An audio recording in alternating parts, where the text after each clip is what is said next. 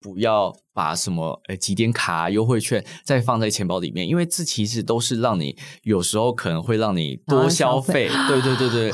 因为发现了，现在基本上我不太喜欢几点卡或者是优惠券。虽然说这可能是一个省钱的方式，没错，但其实这些都可能会让你过度消费的一种诱因。欢迎收听青春通识课，陪大学生一起找方向。本节目由一零四人力银行企划制作。节目中我们会聊聊大学热门话题、生涯探索故事，访谈职人开箱工作真实面。记得订阅我们的节目，不错过最新上架资讯。Hello，大家好，我是 Phoebe。哇，今天要聊的这个主题非常不得了，我真的很希望我十年前可以先听到。那我们今天其实有找一位我们的 Young Giver 陪我们一起来录音，那这个主题也是他抓出来，然后来企划。那我们今天先欢迎 Kelly。Hi，大家好，我是 Kelly。好，Kelly，你再自我介绍一下。好啊，那我现在是一零四青春通识课的 Young Giver，然后我现在就读师大人力资源发展所。对，他有出现在百校师大的那一集，然后还有出现在教你怎么找租屋的那一集。嗯，对。那你今天要聊的主题是什么？哦，我跟你讲，今天这个主题我超需要。我们今天呢要聊的是理财的主题，大学生怎么打工、怎么存钱、怎么理财。嗯，而且我们今天呢找到一个重量级的来宾哦。好，知道谁吗？是谁？我是谁？我也好需要理财这个主题。好，你找到的是谁呢？OK，我跟你说，这一集呢，我们大学生或是理财小白都有福喽。我们邀请到三十万订阅的 YouTuber，AKA 理财畅销的作家，让我们欢迎李勋勋丽。Hello，Hello，大家好，我是轩丽李勋。Hello，Hello，哎，李勋，你要不要介绍一下你自己啊？我的频道叫勋丽 S H I N L I，然后主要现在最主要还是介绍一些信用卡数位账户。为主，之前会拍比较多理财的，但是就是最近有点黔驴技穷，所以 先拍信用卡的内容比较多这样。哎、不夸张，真的很厉害。他的影片是真的很像最新的那个理财教科书的感觉，因为他可以讲的非常巨细靡，而且。现在大家都知道什么信用卡或是一些数位账户的优惠，它会一直改，可能三个月啊、半年就改一次，嗯、可是它都可以抓到最新的，而且告诉你你要做什么事情，选哪一个比较好。我觉得看了真的非常有帮助。真的，我跟你讲，Phoebe，我有看李迅的书，它里面那个数位银行表格啊、行动卡怎么回馈，我跟你讲，我觉得李迅就是一个行走的信用卡知识库的感觉。真的，真的对对对，因为今天我们也会聊到说，他之前在二零二一年的时候有出一本书叫《二十五岁存到》。到一百万，其实非常直白，大家就知道，哎，他二十五岁就存到一百万，所以到底是靠什么呢？而且很特别的是，他有强调哦，他是没有富爸爸，然后他是白手起家的在那边存钱。我觉得这个讲法很有趣。到底做了什么事可以这样子？对对对。那今天刚刚就有听到，其实李迅他自己就是有很多的方法可以去理财啊、投资啊，然后存钱啊，而且他也是从大学就开始养成存钱的这个习惯。那我们今天呢，最后会有一个抽书的活动，嗯，所以大家一定要。仔细听今天的内容哦，我们会出一些小题目，你是听完节目你去回答才有的。那也要关注我们的 IG 一零四 youth，那详细的办法会在上面。好好，那就是刚刚有提到嘛，其实李勋是从大学的时候就开始很认真的存钱呐，然后而且做了很多打工。那你可以分享一下你那个时候就是为什么会想要打工啊？对于打工的一些回忆啊，看法是什么呢？就我那时候单纯想要打工，就是想要存钱，因为我那时候上大学。领到第一个零用钱是一个月五千块，嗯，在那个时候好像。在那个时候，我当时觉得很多，但现在回头看觉得很少，因为在台北五千要生活一个月，其实也是蛮艰难的，不容易。而且你是彰化人来台北念书嘛，所以那五千是要包含你的租屋的费用。租屋没有，刚好大学一年级那时候租屋就是家里负责，然后就是五千就是你的吃啊或者其他的费用。可是以男生来说也是有一点紧啊。对对对，其实我那时候有一点在犹豫说，哎，到底要不要去打工？嗯，然后可是刚上大学的时候又会想说，可是我现在去打工是不是跟班上同学就会不熟，就很害怕脱离，哦、所以我想说，好，那我就先上半学期就还是很乖乖的在就是学校里面就是参与参与一些报告作业等等，对，然后下半年会觉得，哎，人际关系好像都差不多了，才去打工。哦，哎，这一题 IG 也有粉丝问到，嗯、因为他也怕说会不会因为打工有很多时间你都要在外面，会不会跟自己同学就没办法合得来？那你后来，嗯、因为你后来大学都在打工吗？有这个问题吗？我觉得问这个问题应该是大一新鲜的才会问的。底先融入、先交朋友，还是我先去赚钱？因为大家就会发现，其实你到大三、大四后面，就是固定就只有那几个朋友，其他其他其实都还好。因为大一大家就很喜欢一群来一群去，哦，对对对对对，觉得没有跟他们一群，好像就被排挤。但殊不知到后面就是大家都会分散开来。哦，对，因为因为其实大一很常出现，可能十几个人去吃饭，因为你好像不跟谁都很尴尬这样。对对对。可是后来就发现，哎，就大三、大四就开始各过各的这样。对，所以我觉得其实。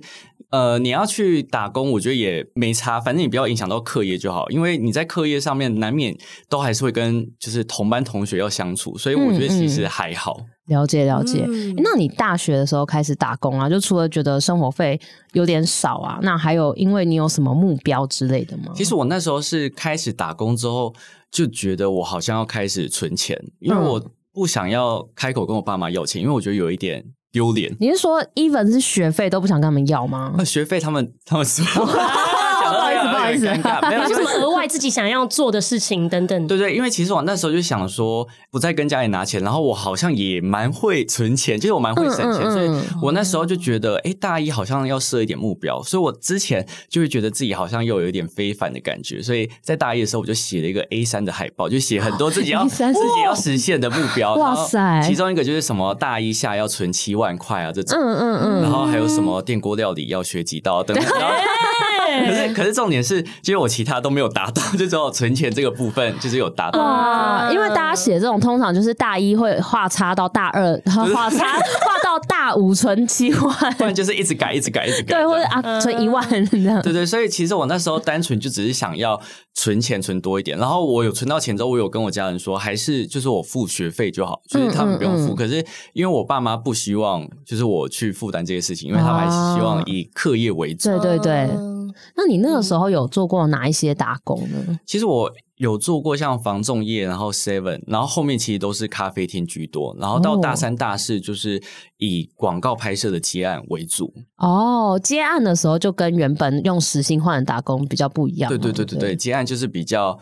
更稀罕，我以为是要说赚更多，不是越来越好，没有钱也比较多，可是就是更辛苦一点。就因为有时候广告拍摄，因为广告它是有时间限制，尤其如果你遇到比较大牌一点的明星的话，可能时间你都要很紧迫。有时候拍摄广告一天二十四小时都是要要工作的，所以就是很累。可是他拍摄就是说，哎，我一天给你多少钱？所以那个时间如果拉长的话，你还是领到一样的钱。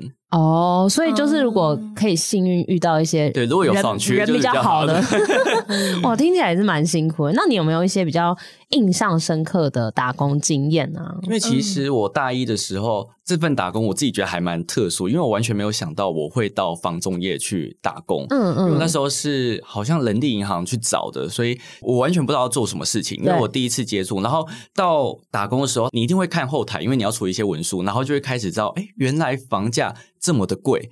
哦，那时候打工，因为毕竟我离大一也是有一段时期，就哎十年前了，所以有点偏久。然后那时候我就觉得，哦，原来一千万以内的房子叫便宜，在台北市，然后超过一千万叫正常。但现在当然是更贵啊，对对对，现在就是大概好几倍起跳。所以在那个时候，我也是。见识到蛮多，原来开价跟底价差距有时候可能会很大，就比想象中还要多很多，所以有时候一些房仲的话术我也是略知一二这样。哎、欸，所以其实这真的蛮特别的，因为在大学时期，其实大家可能。就 even 到出社会一两三年，可能对房价都不太会有概念，嗯、因为这真的蛮遥远的一个消费品，对不对？对。所以这就会让你有点冲击到说，哇，原来你要存更多钱。对，就会觉得，哎，在台北买房好像是一件遥不可及的事情，因为感觉好像你努力一辈子，好像。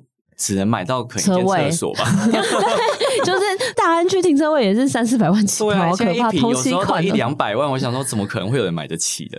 好可怕，好可怕！所以感觉那个时候的一些打工经验，也对你后来的理财的一些想法蛮有关的嘛？对，就是。最主要是让自己去计算说，诶，我一个月可以赚多少钱，或者是我一个月最少要赚多少钱，我才可以去应付我的生活开销。嗯嗯，诶，那你你那个时候打工的时候就有这样子设定目标吗？存款的目标？呃，在大一下开始打工的时候有，但是到大二我更积极的原因是因为我大二就没有生活费，就是我五千块也没了，嗯嗯，就是所以我要自己去计算说，那我呃每个月我要排多少班才可以去。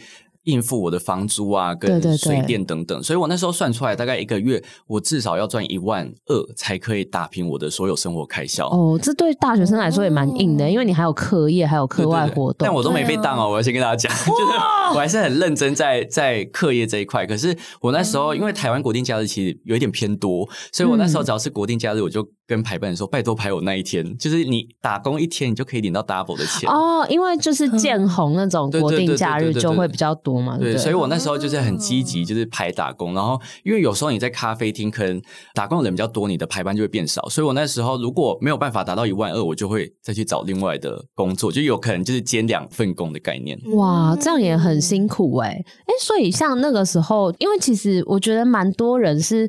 有赚多少花多少，比较少人会去真的去有点以终为始，就是确定说我的预算多少，然后我可能要支出的是多少，那我也才要收入多少，嗯、就真的蛮少人会这样想。像 Kelly 你自己。你现在研究生吗？你你可以说说看，分享一下研究生的那个，通常大家都是怎么花钱的？我觉得呢，身为一个就是大学生或硕士生代表，我就真的是觉得有点月光的感觉，就是觉得 哦，我我我爸妈给我多少或打工多少，就是花到爽，我要活在当下，然后就变得好像也没有在做预算的这种概念。这边想要请教李勋，就是你刚刚有提到你大二的时候开始没有那个五千块，嗯、那以我一个一个不二大学生，我就觉得爸妈给我就是要拿，那你大。大二那时候是爸妈决定说让你独立，还是你觉得我要往更远大的目标，所以我就独立这样子？应该是说，因为我大一下我就存到七万嘛，然后我就觉得哎、欸、自己好像蛮能存的，所以就有一天母亲节呢，我就回去跟他们吃饭，然后我就跟他说，哎、欸，你猜我存到多少？就有点小炫耀。然后我之后就跟我妈说我存到七万，然后他就说，哎、欸、不错，我就想到哦目标达到，让他们知道我蛮会存钱。结果大二大二一开学，他又打电话来说，哎、欸、你存到七万对不对？我就说对啊，怎么了？他又说那我就不给你生活费了。我就想。哈哈哈因为当下你也会觉得有一点骑虎难下，你也不能说哈不要，然后我之后就只能勉为其难说哦哦好吧，没关系。所以也是因为这个原因，才让我更导致我应该要更努力存钱，以及要去计算自己的固定开销。哦，哎，所以像前面刚刚就是讲，你大学的时候比较是以存款，嗯嗯嗯，那你后来是什么时候察觉说理财这件事情？因为理财它其实包含的就是储蓄也是啊，投资也是嘛，赚钱什么开源也是嘛。你是什么时候发现这件事情很重要？因为其实我一开始单纯就只是觉得，哎，自己基因好像有一个省钱的省钱小基因 作祟。就是以前不知道为什么就对钱很执着，然后真的想要开始理财这件事情，应该是大四之后。因为我大四就是有设目标要存到二十万，因为我的毕制很贵，就是我读电影系，所以我毕制一个人花七万块。对，所以我不想拿爸妈的钱，所以我又再定一个目标，然后就存到二十万之后，我就觉得，哎。我好像开源节流，节流这件事情我好像做的不错，那我是不是应该尝试开源？所以我从那个时候开始才去开立证券户，而且我是当时我一想到这件事情，我就马上跑去台北车站那时候开户，因为那时候没有线上开户，就是时代有点久远，哦、所以他现在会想说，为什么还要特地跑去开户？因为 那个那时候没有临柜，对对对对，所以因为我知道我是一个还蛮会逃避的人，所以我不希望自己是。哪一天真的想要投资股票的时候，就以我还没开户这件事情去逃避，所以我想说，那我至少先开户，然后先开始准备啊。如果我之后想要投资，至少我已经准备好，就可以随时进场。你真的很自律哎，这个有像哦，好想要这种基因哦。对啊，有像会要逃避吗？所以就是你就等于说大四就开始更投入在投资这样。对，应该说大四我开证券户之后，我还没有买，因为我觉得哦那时候零股交易也还没那么盛行的时候。嗯嗯嗯。因为如果你要买一整张，就算太贵。便宜的金融股也是要都要两三万，对我来讲有点难负担，所以我那时候就是先准备，就是先去看很多书啊，然后去研究哪一种投资方式适合自己。哦，了解了解，我觉得适合自己也蛮重要的，嗯、因为你如果你就是不会看那些线图或者是趋势，哦、对对对，那你就可能一直赔钱在里面。哦，对啊，学费就一直缴一直缴，没有达到当初要存钱的目的。真的真的，哎，那所以像，因为其实听你的，你跟关关的 podcast 啊，或是在你的影片里面，其实你们也很常。讲到说，哎、欸，好像记账是一件很重要的事情嘛。嗯、那像以大学生来说啊，他们要怎么去理财或花钱，才能确保他不是乱花？而且，其实我们这一集上架是已经过完年了嘛。嗯、那大家过完年拿到红包，突然有一大笔钱，大家可能就会觉得很爽，然后就是花掉嘛。那通常你在大学的时候都是怎么处理红包这件事情？其实我觉得大学乱花钱是一件难免的事情，因为。我觉得这这超正常的，因为 尤其是你又有家里会定时给你零用钱，就觉得啊没关系，反正花完我就算躺在家里还是会给我钱，就不会断粮。对对对，就是。如果说你可能脸皮厚一点，就打电话，至少也是会有钱进来。所以我觉得乱花钱其实很难去克服，你要用摸索。然后如果说你有自制力的话，你可能还会记录下来说，哎，我是不是哪一些事情乱花钱？那我觉得这个是比较有自制力的大学生。当然，如果说你今天觉得、嗯、啊，我真的没有自制力，但是你又想要存钱的话，记账就是一个不错的方式。嗯，然后一开始我会建议大家可以先从流水账开始记起。有些人可能会觉得流水账很不符合就是人性，因为我会觉得每一笔都要记很烦。可是我觉得在记账的同时，就算你是再怎么省钱的人，当时我很省钱，可是我开始记账，我就会发现，原来自己的钱就是不知不觉就消失流走。对对，对你没你没记 你没记账，你完全不知道这件事情。等到你记了之后，你就觉得。很崩溃，就想，哎、欸，自己怎么那么会花钱？对，哎、欸，怎么买那么多贴图？有在用吗？但但有时候，如果你记流水账，你就觉得，我我会建议大家可能先试一两个月，然后了解自己的消费之后，你可以再去单纯只记大笔账。你可以设定，哎、欸，我记五十元以上，我是记一百元以上的账就好了。嗯嗯，这样子才不会导致你觉得，哎、欸，压力很大。哦，哎、欸，可是就是很多人记账会有一个问题，就是记完还是照样花。对，那我就觉得你要去了解你到底为什么要记账，因为我觉得记账。有一个很重要重点，就是你要有每个月的醒思，就是你每个月你都要回头去看自己到底做了哪一些花费，嗯，然后。因为像小工商哦，就是我推出理想记账还，没有问题。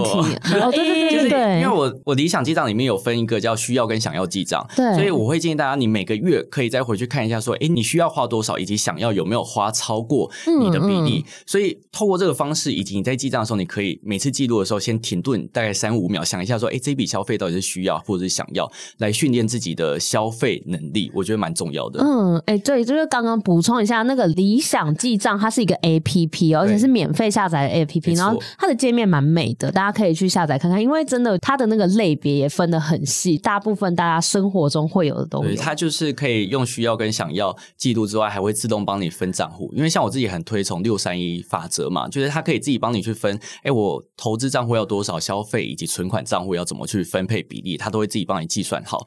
然后刚刚提到红包的问题，其实我那时候领到红包。老实说，我是全部存下来。哇，我当时说应应该是说我其实是没什么物欲的人，在那个时候，所以好难哦。但但我觉得。大家拿到一笔钱，一定顿时会觉得哇，自己是超级有钱人，那是不是可以大手大脚？我觉得这个心态是难免。然后这个时候，我会建议大家，你可以用一个比例，像是我今天想要多存一点，那我是不是可以存百分之七十？那剩下三十趴，你要怎么花，那就随便。所以我觉得设定一个比例是蛮重要的。嗯，我觉得你最大的欲望就是存钱，但 是你满足在对的地方。对，这个好赞哦。那那你刚刚有提到说六三一法则啊，那你可以跟听众分享一下吗？六三一其实我觉得。就很适合，不管你今天是大学生，或者是你刚出社会新鲜人，他就是可以透过这个比例来让你每个月的零用钱也好，或者是收入也好，来做一个很精准的分配。像是百分之六十呢是消费，就是所有从你身上花出去的钱都要在这百分之六十里面。嗯，然后三十趴呢就是储蓄，就是单纯存钱。那如果说你想要再细分，想要存紧急备用金或者是一般存款，这个你都可以再额外去做规划。嗯，然后百分之十就是风险规划，像是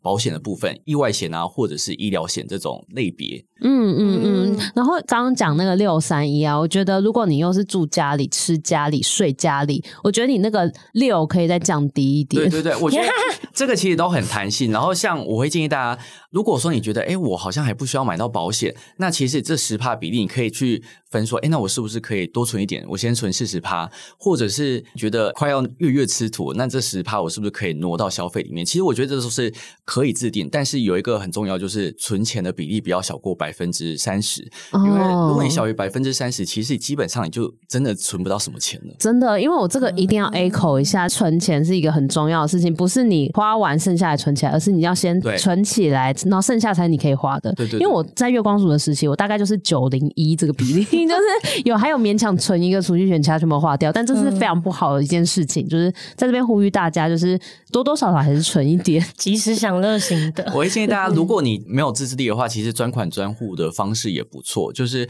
消费就是消费的账户，然后这个账户你就是怎么花都没关系，反正你就是克制你在那一个月就不要把这个账户的钱花透支。嗯嗯嗯。然后如果说你有办法应付的话，其实之后你基本上不用记账，反正你消费账户里面的钱一直都有，就代表其实你对你自己的消费能力很有掌控力。哦，对，哎，但是还有一个点是，有些人办卡，就是你刷东西当下很爽，哦、对，但是账单来了就很痛，这样。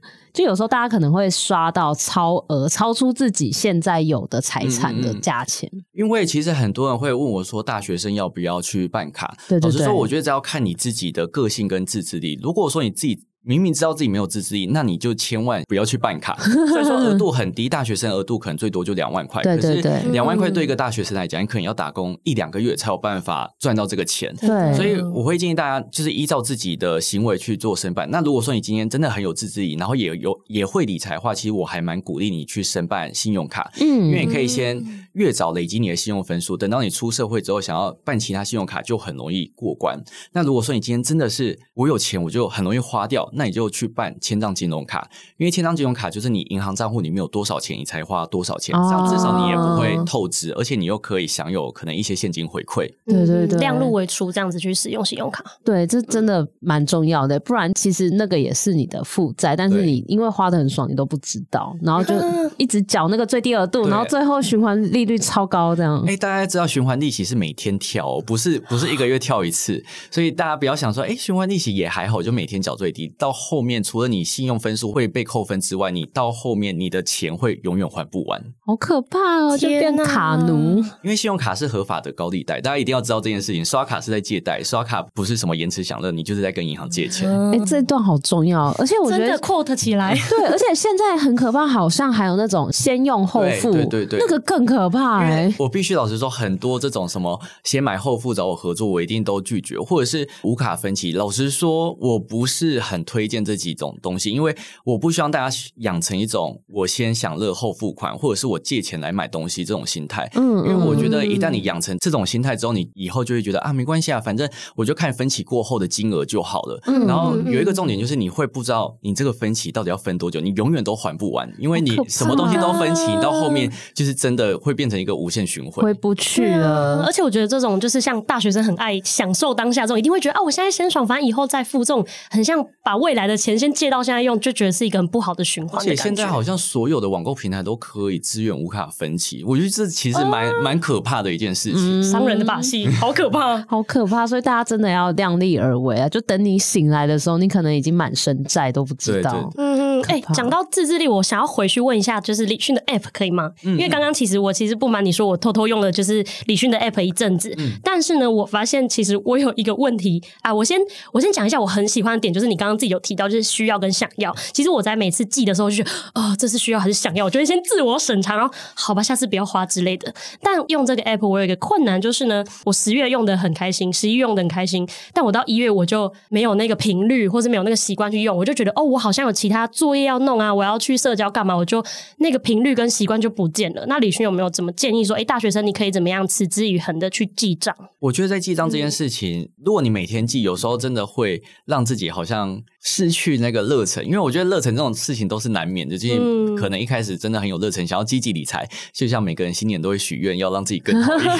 可是殊不知，就是过没几天就会觉得啊，算了算了算了。可是我觉得有一些事情很重要，就是你至少你要去规范自己，我是不是一个月至少要记。一次，或是一个月，或者是你可以说到一个礼拜。如果你今天理财还没有那么好的话，可以说到一个礼拜，我是不是至少要显示自己的呃消费啊，或者说我至少要记录一次？因为像我现在也是至少每个月会记一次账，就让自己知道自己的净资产有多少，以及有没有多花哪些钱。所以我觉得至少一个月或是一个礼拜回去看一次也是蛮重要的。哦，就是定期的检视。因为我我看那个二十五岁存到一百万，我就边看边在那边建那个 Excel 表格，啊、然后那边检视。对啊，哎、欸，你知道李迅书里面超贴心，它里面有直接附 QR code，哦、对对对，让你直接扫，直接有表格，真的。所以大家就是记得我们有抽书的活动哦，免费送你一本，嗯、而且李迅会签名哦。赞哦。好，而且其实刚刚有讲到，就是像现在的支付方式很多种，然后还有那种感觉是什么甜蜜的陷阱的那一种。无卡分期啊。那其实大学生的生活有很多的诱惑，因为可能又跟朋友出去喝酒啊、玩啊、唱 KTV 啊，然后或者是买买一些奢侈品啊，嗯，这些其实大家的诱惑很多。那 IG 上其实也有一些粉丝问说，要怎么去控制物欲、存钱啊？然后你当时就是大学毕业存到二十万，你觉得你最关键的策略是什么？我觉得我最关键的策略就是我一定去先存才华，就是我再怎样。当月薪水再少，我一定会先想办法，至少存个五百也好，存个一千也好，就是一定先存钱，嗯嗯、然后剩下的钱我再看要怎样去花费，再怎样去节省。因为我觉得先存再花是一个很重要的点。很多人都是先花完之后再想到啊，算了，这个月没钱，那就不要存。但是这个只会导致一个恶性循环。对、哦，所以我觉得一定先存，然后后面的钱你再去看你要怎么去分配才是最重要的。嗯，哎，那我很好奇，假设说你每个月的打工的收入可能有时候不太一定的时候，你会去照比例去分，还是说我一定就是这个数字？我觉得这个数字坚持这样子。哦，因为当时啊，我在大四以前，其实我还不知道六三一法则。嗯嗯嗯。我那时候就是暴力存钱，就是我希望我最少就是，哦、如果可以，我当然是希望可以每个月存五千块以上。那如果不行的话，我就依照自己当月的打工看多少钱。如果说我今天可能一个月一万二，就真的。只能跟自己的生活勉强打平，那我就想说，那我至少存个五百，就让自己心安。然后剩下一万一千五百块，我再去看房租，扣掉七千块之后，我剩下那四四五千块，我要怎么去花费？就是一定要有存的这个动作，对对对，要让自己习惯。各位大学生想要存钱，就简单暴力就对了，不要相信你自己。我觉得很多人都会觉得，我是不是应该要接触很大笔钱，我才算是开始理财？但其实没有，你只要开始注重你每一分钱的花费以及流向，其实你现在就已经在进行理财。所以不要小看自己，也不要。小看自己手上的任何一分钱，真的就是套一句很老套的话，嗯、就是你要理财，财才会理你。对对对对对。哎呦，我觉得这句句打中我的心，你知道吗？这句我要 好好的反省一下。哎，那这边就是想询问一下，就是如果说给大学生的一些理财的心态的调试啊，你会觉得大学生可以开始做哪一些事情？我觉得最重要就是你可以先善用你学校的资源，因为其实学校一定会有很多书可以看。就是我觉得先从阅读开始，然后阅读，尤其是你学校图书馆，其实超好用，因为图书馆的书不用钱，然后你就先广泛的借各种各类型的呃可能投资或者是商业的书籍来看。那如果说你觉得这本书不适合你，你就马上拿回去还，去借下一本。因为我觉得借书好处就是，反正你。也不是用买的啊，看不下去就真的不要勉强自己再看，对，就去看新的书，然后找到适合自己的呃，可能是作者或者是适合自己的投资方式以及文笔，然后把它看完融会贯通之后，你可以善用学校，像可能可以去辅修，或者是呃可以去旁听。我觉得学校资源很。很重要，因为出社会之后，你就会发现都要钱，你要学什么东西都要付一大笔钱。对对对，所以我觉得，如果说学校有其他你觉得很有兴趣的课，你就先去旁听看看，或者是看有没有办法选修，然后先善用这些资源。我觉得至少你的未来角度啊，或是未来的方向会很不一样。对，然后如果大家不知道从哪一本书入手，就建议可以看 《二十五岁存到一百万》。那如果你还没有这本书又不想买的话，可以到我们的社群贴文去有抽书的活动哦，来抽书。只要讲一百次，因为我真的觉得这本书真的很适合大学生看，因为它呃有把很适合大学生理财的几种方式，然后一些心法写得很清楚、浅显易懂。那我觉得大家看了是会很有帮助，而且我自己看了也就是起而行做了很多事情。我希望它可以变成很多人的启蒙书。有些人会觉得理财是一件很难的事情，但其实它没有你想象中那么的困难。就是你只要先从一些基础开始做起，其实我觉得未来也是无可限量。哎、欸，真的，我跟你说，菲菲，我非常的认。真身为一个大学生代表，你看他的书，我就是把李旭的书当我还要认真。法律，因为我觉得其实我一开始就想说，哦，我我应该要做功课，我就是跟李勋聊聊之前，我一定要知道，就是他做了什么事情。后来我发现这本书根本就是我人生的工具书吧，就是不管是什么信用卡，或是一些里面讲到，真的讲到很多大学生。需要面对的理财困境，或者说一些很简单的入门方法，我觉得就是你时时刻刻想起来可以去翻一翻，可以去复习，然后很实用的一本书。嗯，真的真的，就是大家就是记得要到我们 社群去抽书。好，那那在因为其实前面都都是提到一些呃关于理财啊或是打工的话题嘛，然后因为我们这个节目其实大部分是大学生或者是刚出社会一点点的同学在听。那如果时光倒流啊，就是回到大学的时候，你觉得你会给那个时候的自己一些什么建议或忠告，或是给现在大学生关于大学校园生活的一些建议？我要是在那时候，我会建议我自己就是多累积财商的知识，啊，因为其实那个。大家都想要变有钱，没错。可是有钱的背后，其实暗藏了很多的陷阱。尤其是大家都想要一夜致富的情况下，其实很多投资陷阱。因为像我朋友以前会有什么手机游戏赚钱的东西，那、嗯嗯嗯、其实很多都是诈骗。可是有时候你欲望太强的时候，你没有办法去察觉这这一类这类型的东西是不是它有可能会血本无归。所以我觉得在那个时候，我会希望当时的自己可以多理解一些可能投资相关的东西，或者是开始多理解一些股。股票，因为我觉得越早开始其实不亏。很多人会觉得，哎，我是不是出社会之后才能投资？其实没有，你其实可以先从大学的时候就先了解，然后先开始存钱。反正你之后要进入市场，你就随时有这一笔钱可以进去。所以我在那个时候，嗯、要是我会想说，赶快去多阅读一点书。哦，这倒是真的，因为现在其实数位账户非常多，网银很多，而且上面很多都是可能一百块就可以有什么基金投资，或者是股票投资，或是储蓄险之类。其实有很多种类型，大家都可以尝试看看。而且我觉得现在的好处就是现在的免费资源非常的多，就是你像 Podcast、嗯、像 YouTube 或者是其他的资源，基本上你网络上搜寻，你都可以找到很多不一样的东西让你去阅读。但是我还是要提醒大家，虽然说科技提提供给你们很多平台，但是大家一定还是要知道一件事情，就是所谓的媒体试读，嗯、就是他讲的东西不一定是百分之百真的，你一定要带着怀疑的心态去看每支影片或者听每一个的音频。听完之后，你一定要记得去查证、去醒思。之后呢，等到查证之后、吸收之后，才会是你的东西。千万不要别人讲什么你就信什么，不然很危险。真的，不然就是你真的不知道，就去看李勋的频道。最新的信用卡优惠啊，还有数位账户的评比，什么很厉害的、嗯、哦。这边大学生代表要发问，就是研究生好，也可以啊。大学生代表，我想要年轻一下。好，就是想要问李轩，因为你刚刚有提到说，希望大学生可以尽量去运用学校资源，尽量去阅读，累积财商。那我会想好奇询问，就是我什么时候开始行动才会是好的呢？因为我可能看了很多，我觉得哎，我不知道什么时候要开始存钱，或是开始投资，开始进场。那不知道你有没有建议说，我们准备好了再往前，还是说我们做中学，还是有没有其他的建议？我觉得就像我说里面有写到一句话，就是你不需要很厉害才开始，但是你要开始了才能很厉害。所以我觉得，就是做任何事情，或是你做任何目标之前，你一定就是要先行动，才有办法有后续规划。因为你不可能准备到百分之百才开始，嗯，因为计划永远赶不上变化。你永远觉得，哎，我一百分，可是现在可能你要准备到一百二十分，你才会觉得够。所以我觉得大家就不要害怕，你可以先从小金额开始做尝试，反正。我觉得，如果你真的想要开始投资，大学生投资有个好处就是你手上的钱不多。假如说我今天只投资一千块，可是他现在亏损了，可能二十趴、三十趴，你可能就会觉得啊，三百块好痛。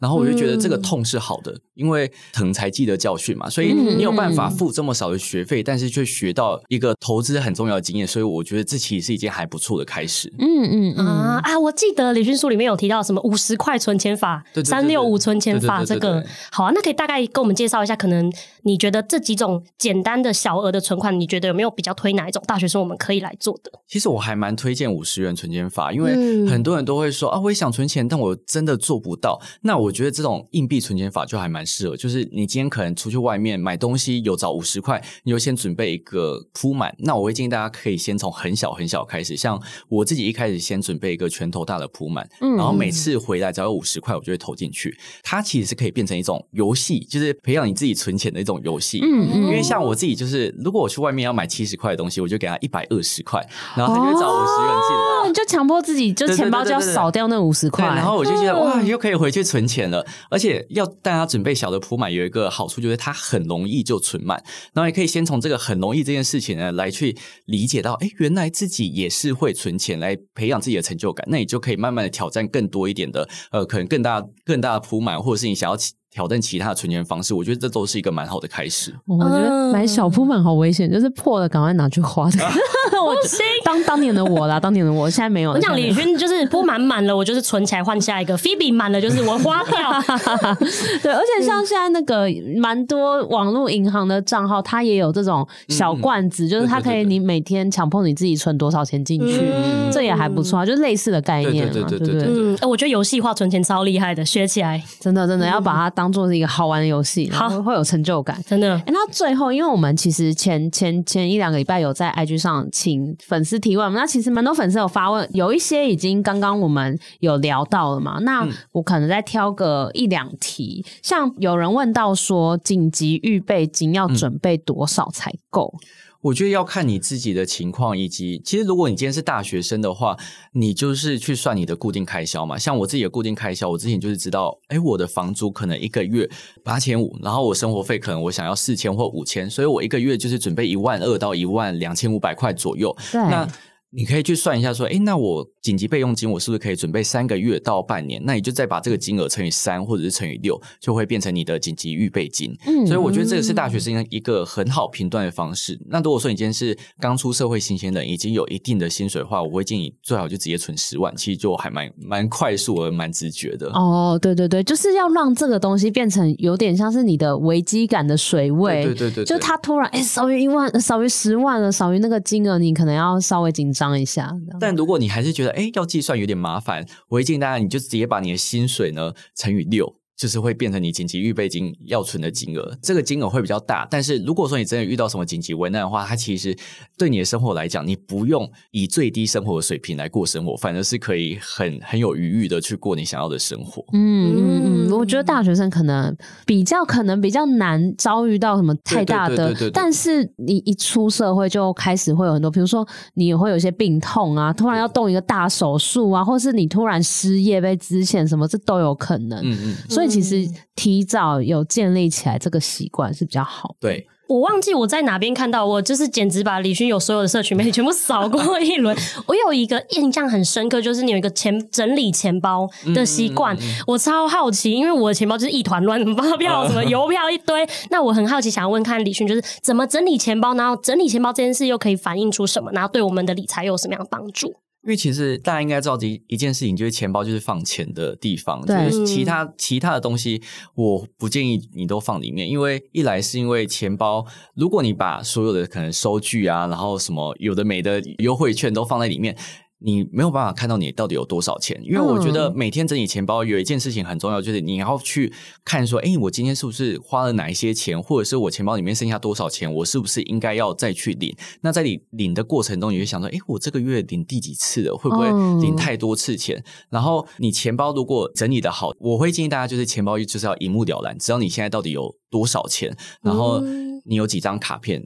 因为如果说你完全都不知道，哎，你钱包里面有多少钱？有几张卡片？其实你之后如果遗失卡片，你自己不知道，也是一件很危险的事情。就是我八张到底是哪一张不见，不知道。哎 可是你像，因为你不是有四十几张信用卡吗？那你都放在钱包里面？没有没有没有，因为四十几张信用卡，我当然就是会带主力卡出门，嗯嗯，然后剩下的卡片有战队，对对，剩下卡片我就会自己放在一个地方，是我自己知道，然后我自己会知道说，哎，我手上到底持有哪哪一些卡片？我觉得知道了解自己有哪一。些卡片是很重要的事情哦，了解了。所以你也是每天都会知道你钱包进出的钱。对对对对对，哇，好厉害哦！然后我也会建议大家，就是不要把什么呃几点卡优惠券再放在钱包里面，因为这其实都是让你有时候可能会让你多消费。对对对对。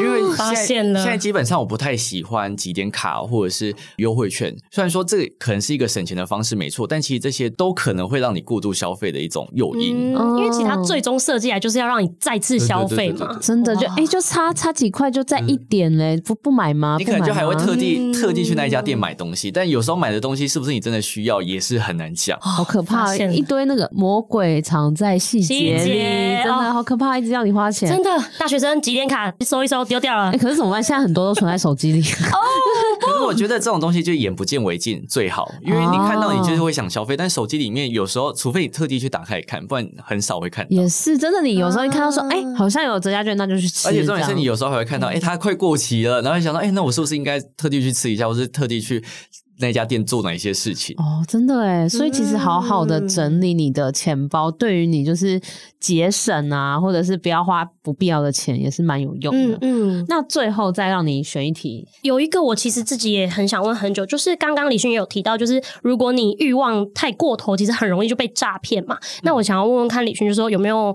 嗯，给大学生比较建议怎么样的投资资讯，或是有人有一些宣传你说哦要不要储蓄险啊什么？你要怎么去分辨说这个到底适不适合我？是第一个嘛？再第二个就是听听说，哎，这个到底有没有诈？我要怎么分辨它是不是奇奇怪怪的讯息？我觉得有没有诈，其实有一个很关键的字，就是如果他跟你说稳定获利，这就百分之九十九点九都是有诈的哦。因为大家要知道一件事情，就是投资不是稳赚不赔的，但是他却可以告诉你说这个一定百分之百会赚钱，基本上是。不太可能的一件事情，除非你今天把钱存在银行里面，那当然它就可能会有利息嘛，而且银行不太会倒。对，对。但是如果说你今天是投资某一个标的，或者投资一个你根本就不知道的东西，那我建议大家不要去碰，因为很多人就会私讯问问我说：“哎，请问李勋，你有没有听过这个东西？”我觉得我自己有一点怀疑它是不是诈骗。当然你自己已经开始怀疑，就不要去投资。蛮大的比例就是了。尤其是大家要知道一件事情，就是不要去投资自己不懂的东西，就不要逞强，不要大家可能身旁朋友都在投资这个，好像听说好像赚很多钱，你就觉得哎，我自己也不想说，我就进去投资。因为很多时候这种诈骗其实资金盘，就你一开始可能拿得到钱，但是你到后面越晚加入的人，可能越拿不到钱，所以这其实是很危险的一件事情，真的。刚刚说到是储蓄险嘛，对，然后其实我觉得储蓄险是现在大家可能会想要呃一个低风险，但是我想要强迫自己储蓄的一个方式。我觉得以我自己的角度来讲，我不建议大学生来去购买储蓄险，因为你一开始可能会觉得，哎，储蓄险反正我每年或者是每个月我只要缴一笔钱就好了。但是储蓄险它其实是有一个长时间的一个约，就是最少可能三年、六年、十五年、二十年都有。然后储蓄险有一个限。也不算陷阱，就是它有一个规范，就是只要你提前解约，你都是需要扣到本金的哦。就假如说我今天已经存十万，可是我还有三年才到期，但是我现在急需用到这一笔钱，我想要解约，你拿回来可能只剩下六万或者是七万，就比你缴出去的钱少。哦。对，所以因为这个时间很长，而且你还不知道你出社会之后会会不会遇到什么状况，有没有办法。会不会急需遇到用到这一笔钱？所以我不建议大学生在大学时候就存储蓄险，因为这这笔钱其实未来很难定的。而且现在其实很多的高活储数位账户，或者是其实现在银行定存也好，有时候利率都有可能会比储蓄险还要来得高上许多。而且储蓄险大家有一个观念哦，就是你到到期之前你是没有利率可以拿的，就是他可能后面跟你说，哦，我后面可能有二点多或者是三，可是你到期之后你可能还要再继续存十年、二十年才有办法拿。拿到最高的利率，所以大家要稍微思考一下。嗯、真的，听起来储蓄险就是一个失去自由的感觉，有一点。而且他们都会比较给大学生一些优惠，嗯、就你越年轻存，你可以存的年数跟价位会越高。这样对对对，但是就反正大家就要去思考自己有没有可能会用到这一笔钱啊。虽然你当下可能用不到，嗯嗯嗯，但是未来也难讲。所以如果说你真的。有些人存储蓄险是为了强迫储蓄，因为像我前面提到，他解约就是要扣钱，所以我就是对对对就是牙牙一咬一定要把它存完。但是如果你真的不想要有这个风险，其实定存也是一样的概念，就是零存整付嘛，每个月他一样会扣一点钱。但是当你真的急需要这笔钱，你想要解约也没关系，因为他会扣的就是你的利息，他不会扣到你的本金。嗯嗯，所以这是一个另外一个替代方式啊。对，而且像储蓄险也要考虑到通膨的问题，因为你这边把钱放那么久，都已经变小了，因为它利率是不会变的哦，所以大家要稍微注意。一下哇！我觉得今天得到了很满满的那个理财，我觉得我整个是被启蒙哎。那你回去要认真做。好，可以可以。我那个五十块理想记账，五还有五十块那个要赶快做起来。哦，对，我小铺满开始买起来。对对，先买一个小铺满，然后又先花钱啊。好，那最后可以请那个李勋给大家一句，就是。呃，鼓励就理财的鼓励的一个名言之类的吗？鼓励的名言哦，我觉得就是套我刚刚讲的话吧，就是你不需要很厉害才开始，但你要开始了才能很厉害。就是不管你现在有任何的目标，不管你现在有任何的瓶颈或是理财的金额，我觉得你就是去做，放胆去做。反正大学生你不用担心什么，就是家里还有后盾，你也不用被钱追着跑，你就去做你真的想要做的事情。你后面真的有成就，或者是就算没成就也没关系，反正未来的你一定会感谢，就是曾经愿意尝。尝试过的你。哎，好感人哦！怎么突然这么这么感人这一段？刚刚就是你来之前，我就跟菲比说，我觉得我看旅行书不只有很多的工具，我还觉得被超度的感觉，超超度。你是什么鬼魂吗？断花钱的穷鬼这样？哎呦喂！因为我看旅行书的时候，的确也是这句很打动我，我就觉得哦，我以前可能一直在想说哦，怎么理财，怎么理财，可是我没有开始，就是没有。嗯嗯。所以行动真的很重要，真的。那希望听完这一集，大家都可以找到适合自己的存钱或是理财投资的方法。那如果你真的有很多地方卡住，可以去听李勋的频道，或者是去阅读《二十五岁存到一百万》。那你还没有这本书的话，记得到我们的社群，我们有抽书的活动哦。抽书，希望大家都可以二十五岁真的存到一百万哦。好，那青春通识课，我们这一集到这边，我们下周见，拜拜。